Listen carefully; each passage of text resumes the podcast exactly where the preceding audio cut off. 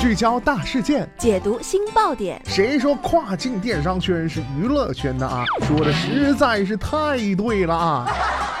每天跨境电商圈都会有一些新鲜事儿在发生，带大家一起看大山，聊平台，那些重磅的、争议的、有料的跨境风云，都是你居家旅行的必备良品。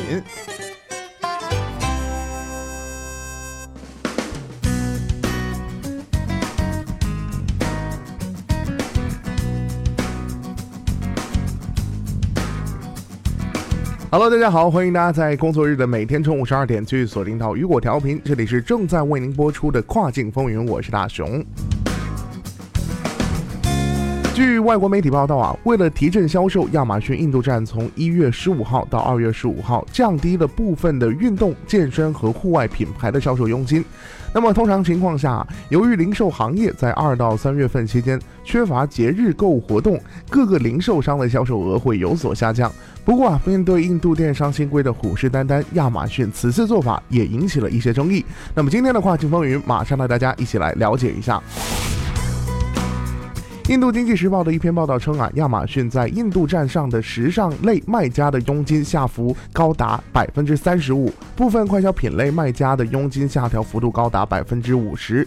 亚马逊印度站的一名发言人向外媒表示，这是该平台的一项常规活动，不过其并没有就该促销活动是否违反印度工业和国内贸易促进会发布的 FDI，就是外商投资新规做出评论。那么，这在二月一号生效的规定。禁止卖家与某一电商平台签订独家销售协议。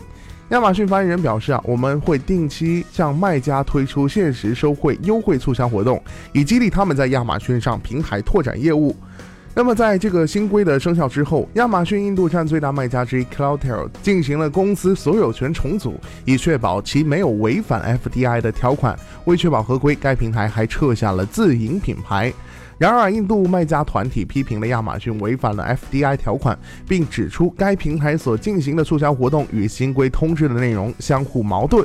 那么，作为一个中小型的卖家团体啊，全印度在线供应商协会的一位发言人表示，卖家们并没有收到亚马逊有关收费结构变化的任何信息。然而，亚马逊已经开始以一种不透明的方式延长特定品牌和时段的促销减价活动，那么这就违反了规定中的第九点。好的，聚焦大事件，解读新爆点。以上就是今天雨果电台为您梳理到最新一期的跨境风云。想要了解更多跨境电商动态，您还可以持续关注雨果 App 推送的最新消息。我是大熊，我们明天再见，拜拜。